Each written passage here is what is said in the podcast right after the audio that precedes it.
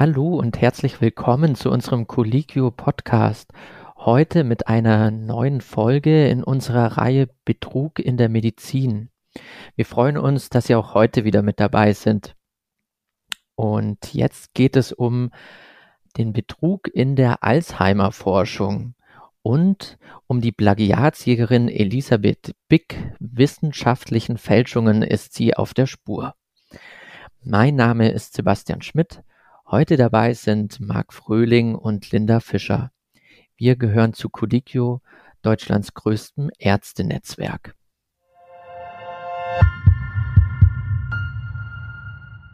Starten wir rein mit einem Beitrag, der diesen Sommer publik wurde. Es geht um manipulierte Abbildungen in wissenschaftlichen Studien zum Thema Alzheimer-Forschung. Dabei könnten Millionen von Forschungsgeldern in die Erforschung unwirksamer Medikamente geflossen sein. Linda, du hast dich mit dem Thema beschäftigt. Worum geht's genau? Ja, also es geht um einen Ende Juli veröffentlichten Artikel im Fachmagazin Science. Und zwar ähm, berichtet da ein Investigativreporter von einem US-amerikanischen Neurowissenschaftler namens Matthew Schreck, der berichtet, dass einige Studien zu dem experimentellen Wirkstoff Simuflam fehlerhaft seien. Das ist ein Wirkstoff, der im Rahmen einer Alzheimer-Behandlung auf Beta-Amyloid abzielen soll. Ja, seine Bedenken hat der Neurowissenschaftler auch den National Institutes of Health vorgetragen. Das ist die medizinische Forschungsbehörde des Landes und die haben die Erforschung von Beta-Amyloid als mögliche Ursache von Alzheimer über Jahre mit Millionen von Dollar gefördert. Mhm. Und auf wen beziehen sich nun die erhobenen Anschuldigungen? An vielen Studien, die in dem Bericht in Frage gestellt werden, ist der französische Neurowissenschaftler Sylvain Lesné beteiligt. Er leitet das Lesnay-Labor in der Uni von Minnesota und ist außerordentlicher Professor für Neurowissenschaften. Und auch seine Kollegin Karen Ash, auch Professorin für Neurologie an derselben Einrichtung, wird in dem Bericht erwähnt. Sie war auch Mitverfasserin eines ähm, Papers, das 2006 im Journal Nature erschienen ist. Das war damals ein bahnbrechendes Paper, in dem aber, wie jetzt wohl rauskam, Grafiken und Bilder gefälscht worden sind. Und in diesem Paper wiesen sie ein Molekül nach, das Alzheimer verursachen könnte. Und laut dieser Veröffentlichung würde dieses ähm, Protein eine Kettenreaktion im Gehirn in Gang bringen und stützt die sogenannte Amyloid-Hypothese.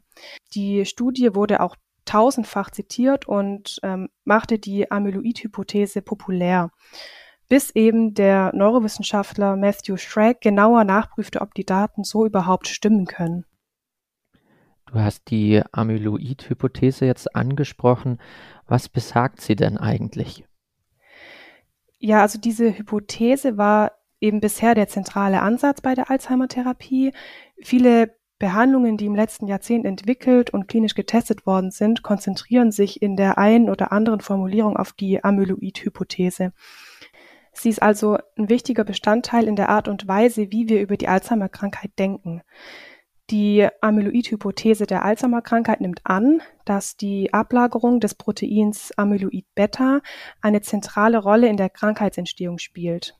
Im Alter verklumpt demnach das Amyloid und bildet Plaques, was dann dazu führt, dass Nervenzellen absterben. Und äh, was genau wurde dann nun verändert an den Bildern, durch die der Skandal aufkam?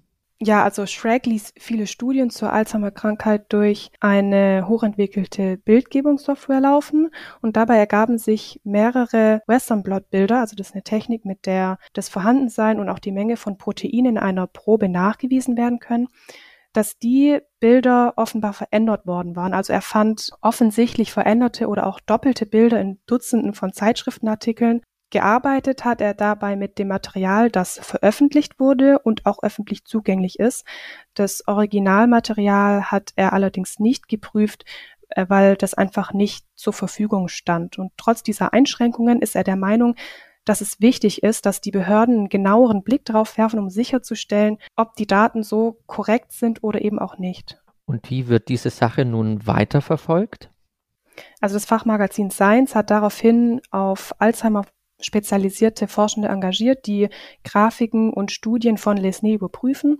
Und der Befund ist bisher, dass in der Tat hunderte Bilder manipuliert worden sind und das betrifft über 70 Publikationen von Lesnay.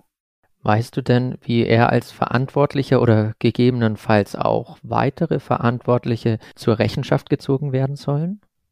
Laut Maria Carrillo, Chief Science Officer der Alzheimer's Association, müssten, falls die Anschuldigungen tatsächlich wahr sind, alle Verantwortlichen angemessen zur Rechenschaft gezogen werden. Das schließt dann ein die Wissenschaftlerinnen und Wissenschaftler, ihre Einrichtungen, die Zeitschriften, die beteiligt sind und auch der Geldgeber. Zur Rechenschaftspflicht gehöre das Eingeständnis der Fälschung, die Rücknahme der gefälschten Bilder und Daten, die Rückgabe von Geldern und der Ausschluss der Verantwortlichen von künftigen Finanzierungen und auch eine neue oder strengere Durchsetzung von Richtlinien, um eben ja zu verhindern, dass ja diese falschen Handlungen wiederholt werden. Du hast jetzt von den Wissenschaftlern, von den Einrichtungen, Zeitschriften und so weiter gesprochen, aber das Ganze hat ja auch Auswirkungen womöglich auf die Patientinnen und Patienten, die an Alzheimer erkrankt sind. Ja, also Shrek verweist auf das wichtige Vertrauensverhältnis zwischen Patientinnen und Patienten auf der einen Seite und auch Ärztinnen, Ärzten, und auch Wissenschaftlerinnen und Wissenschaftlern auf der anderen Seite, wenn Krankheiten erforscht werden, für die es noch keine guten Behandlungsmöglichkeiten gibt. Also wenn Patientinnen und Patienten zustimmen, an Studien teilzunehmen und auch die damit verbundenen Risiken in Kauf nehmen, schuldet die andere Seite ihnen eben ein hohes Maß an Integrität in Bezug auf die grundlegenden Daten. Auch der finanzielle Schaden ist ja nicht zu unterschätzen. Dass begrenzte Mittel fehlgeleitet werden, wird aber ja auch weiterhin eine Gefahr sein, oder? Ja, klar. Also es geht ja um Millionenbeträge, die in Medikamente investiert worden sind oder auch immer noch werden, die eventuell weniger wirksam sind, als sie verkauft werden. Erwähnenswert ist hier übrigens auch die umstrittene Zulassung des Alzheimer-Medikaments mit dem Antikörper Aducanumab, das ja im Sommer 2021 zugelassen worden ist in den USA, ähm, nicht aber in Deutschland. Ja, und diese Zulassung war eben höchst umstritten, weil aus den Daten nicht klar hervorging, wie wirksam das Medikament wirklich ist. Ein weiteres Medikament zur Behandlung von Alzheimer ist der Antikörper Lecanemab, der auch eben auf das Beta-Amyloid abzielt und zu dem der Hersteller jetzt auch erst kürzlich Daten veröffentlicht hat, also eine Teilveröffentlichung der Daten wohlgemerkt. Und über beide Antikörper haben wir auch hier auf CollickView berichtet und die Links äh, finden Interessierte auch in den Show Notes. Du hast jetzt über die Medikamente gesprochen, die auf der Amyloid-Hypothese basieren. Denkst du denn, dieser Skandal eröffnet auch neue Möglichkeiten für alternative Therapieoptionen? Ja, das ist schon möglich. Also Forschende, die andere Hypothesen unterstützen, wie zum Beispiel Immunstörungen oder Entzündungen, beklagen wohl schon länger, dass sie Schwierigkeiten hätten, finanzielle Mittel aufzutreiben für ihre Forschung. Und ähm, diese Manipulation, die jetzt aufgedeckt wurde, könnte zwar den gesamten Forschungszweig jetzt bedrohen, aber könnte natürlich auch eine positive Auswirkung ha haben auf die alternativen Hypothesen, also dass die wieder mehr in den Fokus gerückt werden bei der Erforschung zur Therapie der Alzheimer-Erkrankung. Super, danke dir.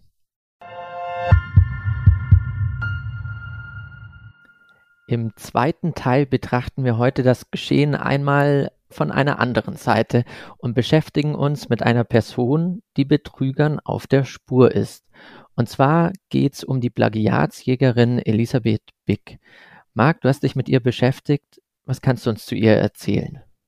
Ja, ganz genau. Elisabeth Bick ist eine unabhängige Plagiatsjägerin, aber eben keine ganz klassische, denn sie ist nicht in erster Linie manipulierten und plagiierten Textstellen auf der Spur, sondern ihr Interesse gilt vor allen Dingen den Bildern in Fachartikeln und eben Manipulationen an diesen.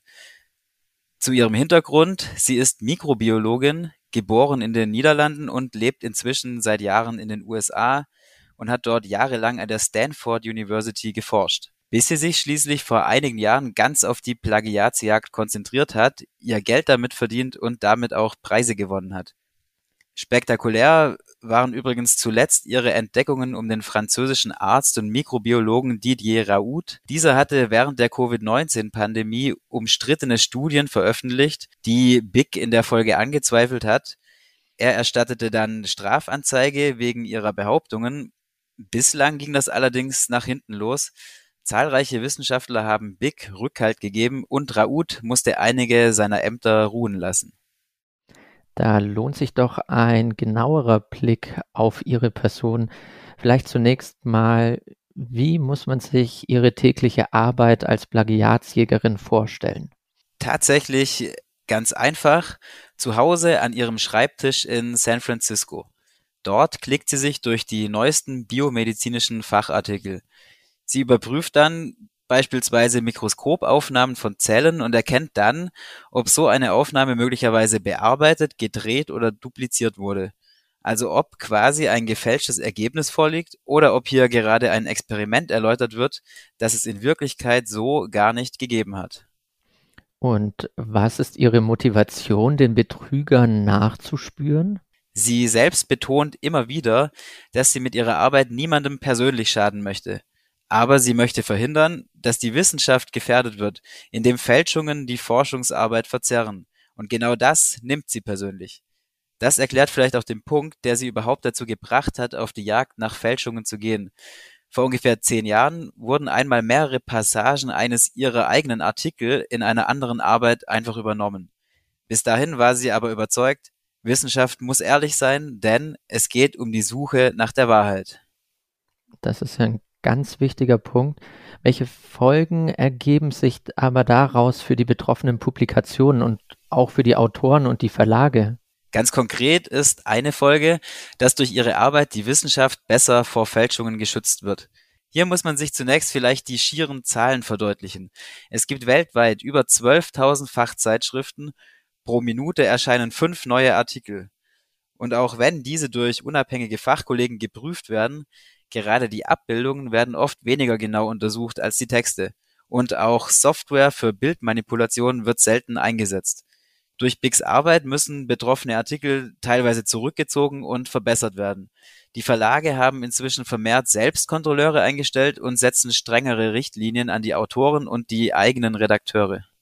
Du hast eben schon selbst die Unmengen an wissenschaftlichen Publikationen genannt. Kann man denn sagen, wie hoch die Fälschungsquote dabei ungefähr ist? Als Big 2016 Stanford verlassen hat, um zur Vollzeit-Plagiatsjägerin zu werden, hatte sie bereits hobbymäßig rund 20.000 Fachartikel mit eigenen Augen durchgesehen. Bei 800 davon ist sie auf Manipulationen gestoßen, das macht ganze 4 Prozent. Mittlerweile ist sie auf über 6000 problematische Artikel gestoßen, die dann in der Folge zum Teil korrigiert oder auch zurückgezogen wurden. Elisabeth Pick ist ja auch stark in den sozialen Medien präsent.